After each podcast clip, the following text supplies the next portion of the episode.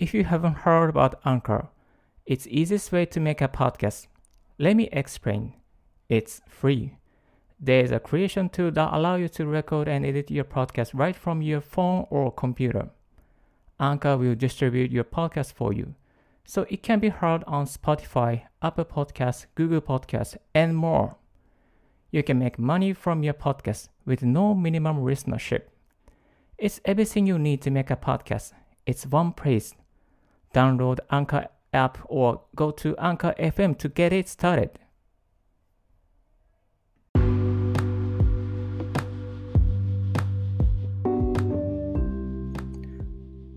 Hello, this is Ricky speaking. 皆さん、おはようございます。Mac ユーザー歴13年のリッキーが誰でもできる IT とライフハックをテーマに IT 情報、Apple 製品情報、英語、タイ語学習情報、ライフハックについてアンカー、ヒマラヤ、スタンド FM 経由11のプラットフォームに同時配信しております。リッキーの7分ライフハックラジオ、今日も始めていきたいと思います。8月3日午前5時46分の東京からお送りしております。皆さんおはようございます。よろしくお願いいたします。え今日も朝活を続けております。今日はですね、ちょっとどうしても朝の2時33分に起きてしまいまして、多分日中眠くなると思うんですけども、えー、朝活頑張っていきたいと思います。よろしくお願いいたします。今日ですね、お送りしますのは、えー、勝間和代さんの新書、圧倒的に自由で快適な未来が手に入る、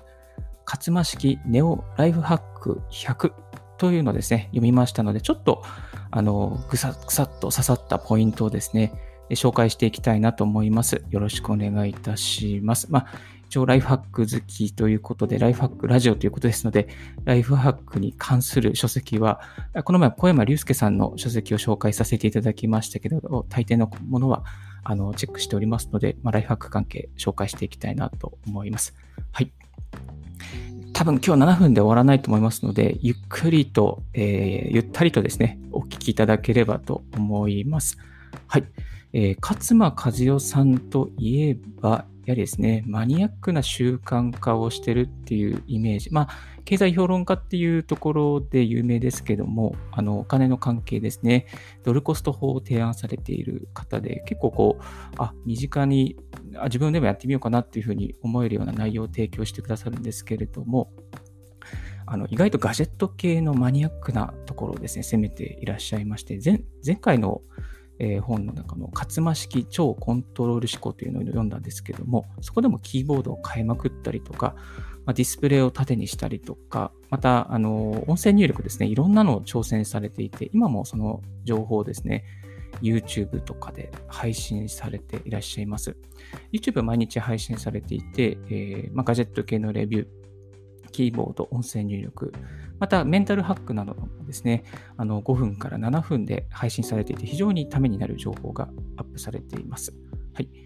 で、この、えー、ネオライフハックはですね、その YouTube の内容をちょっとこう凝縮して、えー、100のライフハックにまとめたような、そんな本に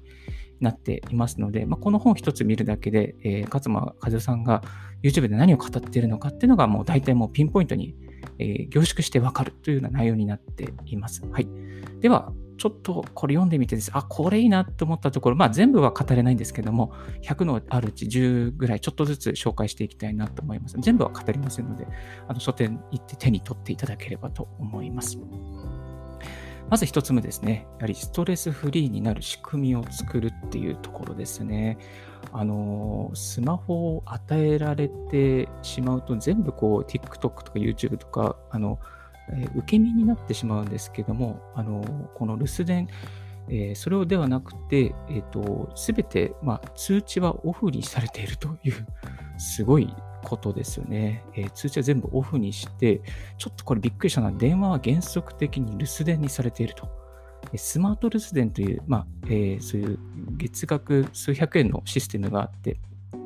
留守電の音声をテキスト化して送ってくれるサービスを使っていると。で、電話がかかってきたものとしても出ないと。えー、テキストで見て、あって対応すると。あと移動中は、まあ、スマートフォンの SNS、SMS は見ないで全部オーディオブック、聞く読書をされていると。え、SMS の、え、LINE とかのチェックは1日に数回だけに絞って、これはいいですね。こういう働き方はもう本当に最高だなと思って、結構電話って邪魔な時間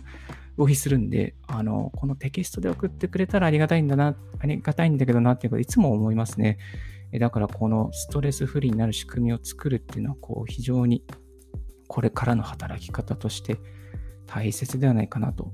この留守電サービスが非常に気になるところです。あとは1日3時間労働。この、えー、1日8時間労働っていうのはですね、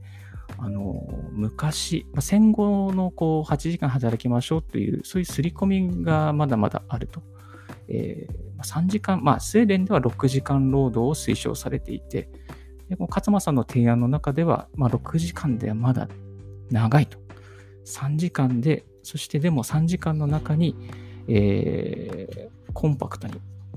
質の高いアウトプットをすれば、3時間労働もできると。これはなかなか今の日本人、まだそこまで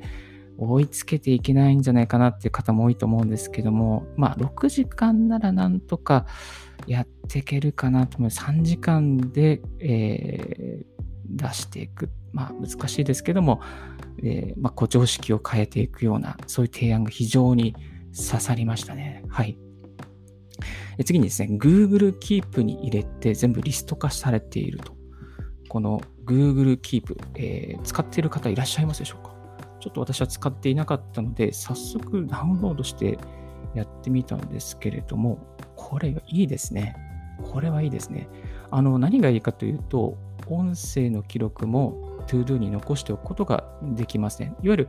ToDo ってメモ書き、まあ、テキストの記録だったり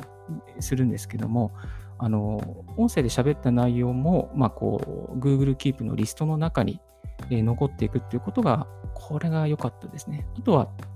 手書きのメモもつけられますし、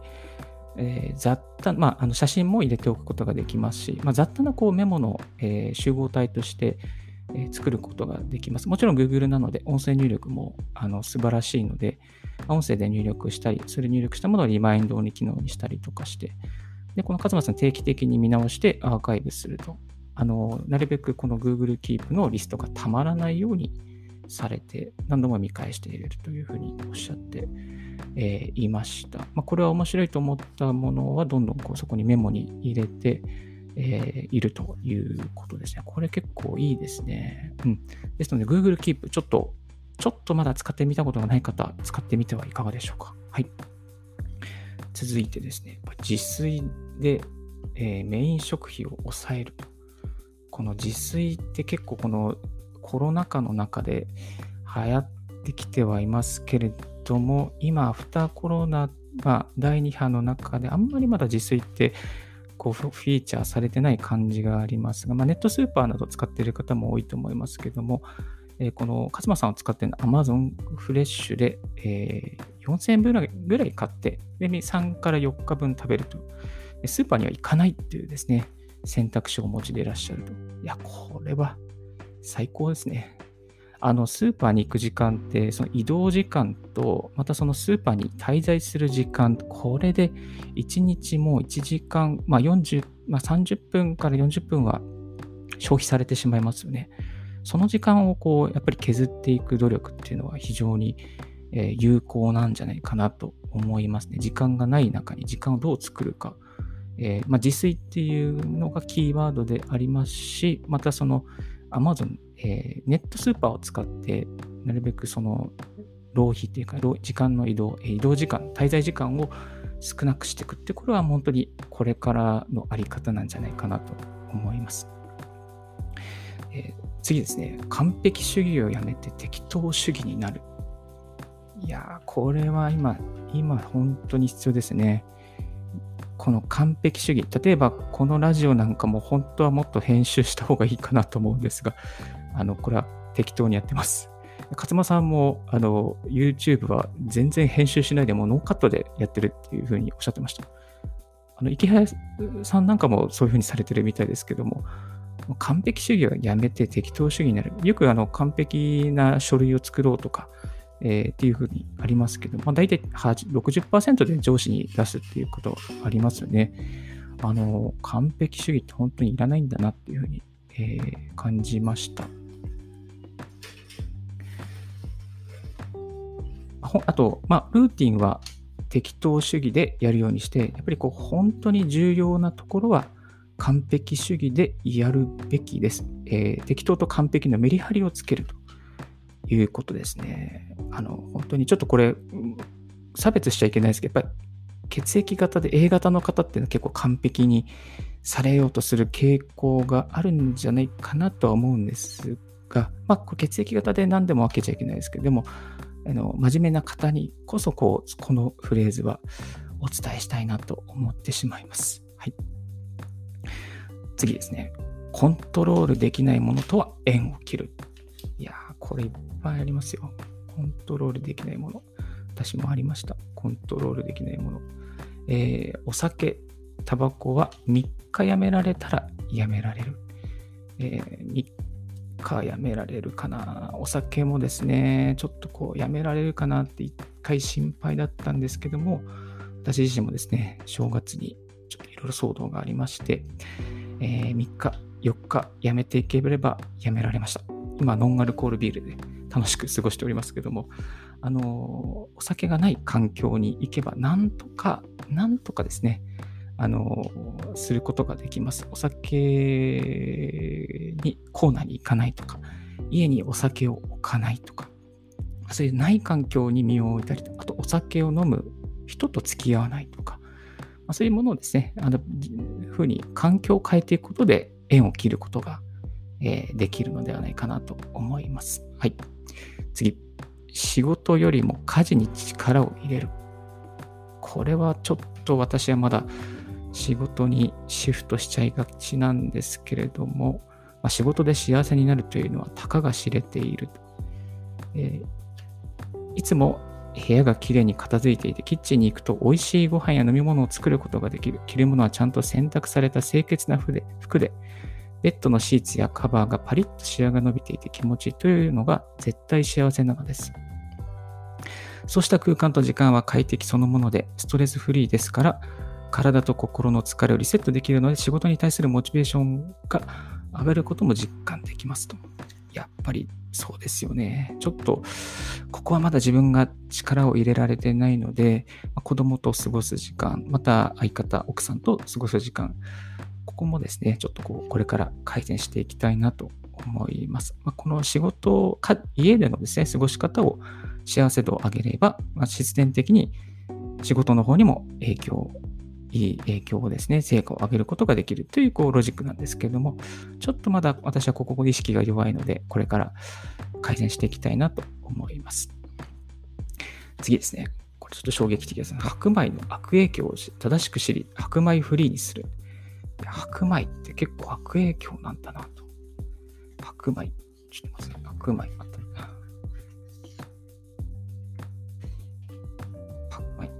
この白米のように生成された白い穀物を食べている人たちよりも玄米のように生成されてない茶色い穀物を食べている人たちの方が平均よりも寿命が長いという結果がはっきり出ているということに衝撃を受けたと。えー、日本の長寿村、短命村、このサンロードっていう本、医師の白沢拓司先生、白米中毒という本に書かれていたそうなんですけども、いやこれはちょっと衝撃ですよね。結構白米、自分もランチの時間の白米は減らしてますね。理由というのは、ご飯をいっぱい食べると、あの、血糖値スパイクがどんどん上がってですね、午後のパフォーマンスがすごく下がるので、まあ腹、ご飯はですね、5分目ぐらいに、半分ぐらいにしていますね。そうすると、眠気も浅くですね、あの、午後の時間過ごすことができるんですが、ちょっと白米やめようかなとこれを見て 思いました。白米、うん、外食でもとにかく白米は食べないっていうふうに書かれておりますけれども、白米、うん、やっぱり一粒のまで残すことなくっていうふうに言われますが、これもちょっともしかしたら、まあ、白米の日本農家さん多いので、そういう利権もいろいろあって、まあ、こういうプロモーションがあるのかなというふうに、えー、気づかせてもらいました。あと、勝間さんのコメントの中に、白米を食べなくなって疲れにくくなったという実感もあると。あ、じゃあメリメリットあるんだったらちょっとやってみようかなというふうに思いますね。はい。次。えー、カフェインレスにして生活のリズムを整える。あこれ痛いですね。ちょっと自分としては。えー、かつ、えー、カフェインです。カフェインの依存症というのがありますね。まあ、これも完全な依存症とおっしゃっていらっしゃいます。まあ、カフェイン、脳が常に欲しがってカフェインを取らないと脳が正常に動かない状態になってしまうのがカフェインの依存症。えー、カフェインを断ち切ると、まあ、3日ぐらい頑張ればなんとかカフェイン断ち切れる。でもその断ち切るところで、えー、頭痛がするっていうふうに書いてありますね。ちょっとこう、どんな頭痛がするんだろう。えーとまあ、カフェインによって収縮していた血管が拡張するためっていうふうに書かれておりますけども、あの、これもちょっと気になりますね。自分はあの朝一杯だけコーヒーを飲んで、そして夜寝るときにはカフェインレスの状態で寝ているので、割とこう、うん、睡眠も深い感じにはなっている、まあなっていると感じて、えー、ちょっと統計取ってないんで、個人的な感想のデータになってしまうんですけども、えっ、ー、と、ですから断ち切るとやはりいいのかなとちょっと気になりますね。断ち切ってみてまたレビューをしてみるのも面白いんじゃないかなと。もしカフェイン断ち切ってみてこうなりましたよっていうのはありましたら、Twitter とかでコメントいただけると非常にありがたいです。はい。えー、これ、勝間さんのコメントの中にもカフェインを断ち切ってみて夜の寝つきが良くなったというふうに書いてありますね。ちょっとやってみようかな。まあ、今の自分のスタイルでも全然いいんですけれども、カフェイン、うんまコーヒー好きだしな、ちょっとこれは、うんって感じですね。はい。最後ですね。禁酒するとたくさんのメリットがあると。や、これも感じますね。ぐさぐさぐさっと。えっ、ー、と、まあ、お酒を飲まないといろんなメリットができますよね。時間が増えたり、またお金を使わなくなったり、また、えー、これはちょっと、あれでしょ、老化が遅くなるですね。老化しなくなる。え肝臓を老化、アルコール分解のために使って、他のえ毒素の分解に使え使えないわけですから、老化が進むに決まっています。確かに、確かに。えー、ですから、こう、お酒を飲む、本当に時間とお金と老化を遅くすると、まあ、いいこと尽くしだっていうことですね。うん。まあ、これ私も思います。あと最後に自己肯定感が高まるって書いてあります。本当にそう思いますね。うん。まあ、お酒も本当に、あの、1、2杯でいいぐらいだったら私はいいかなと思って、えー、いました。まあ、1、2回、1、2杯でしたら、それなりに気分転換にもなりますし、あとは、今はノンアルの精度もですね、結構上がってるので、あの、朝日と、朝日ビールのノンアル結構美味しいですよ。これ最近ハマっていて、いつも飲んでるんですけど、朝日いいですね。えぜひ飲んでみてはいかがでしょうか。はい。ちょっといろいろなハックが、100個のハックがあって、これすごくどれもいいハックがあって、ちょっとこう、いや、全部やりたいな。あと、お金のところは、今回紹介できなかったんですけども、えお金のところ、ドルコスト法のこととか、投資のこととか、投資は書いてないか。あの、あ、これいい、これをちょっと読んでおきたいなっていうのが結構ありますね。この勝間さんが YouTube で語られていることを本当に一冊の本に凝縮されている内容になっております。えー、あとはこれからですね、この在宅ワーク、また人とこう距離を置きながら、まあ、自分のこうスペースで在宅ワークで成果を上げていきたいとか、新しい働き方を追求していきたいという方にもこうおすすめの一冊ではないかなと思います。はい。7月29日に角川書店からリリースされた勝間式ネオライフハック100。結構これ、すごくあのインスパイアされる内容が多いので、ぜひ手に取って読んでみてはいかがでしょうか。ちょっと18分に超えてしまいましたけども、まあ、今日のラジオはいかがでしたでしょうか？少しでも役に立ったなと思う方は、ポッドキャストのご登録をよろしくお願いいたします。Apple Podcast や Spotify、またアンカー経由でお送りしております。ブログの方もですね、毎日えー、ちょっと途切れることもありますけども、更新しております。質問、こういうことをリッキーさん教えてくださいということありましたら、Twitter までご連絡くださいませ。はい。Thank you very much for tuning in Ricky's Radio on Podcast. This Ricky's Radio is brought to you by ブロガーのリッキーが朝8、えー、6時4分の東京からお送りいたしました。Have a wonderful day. Bye.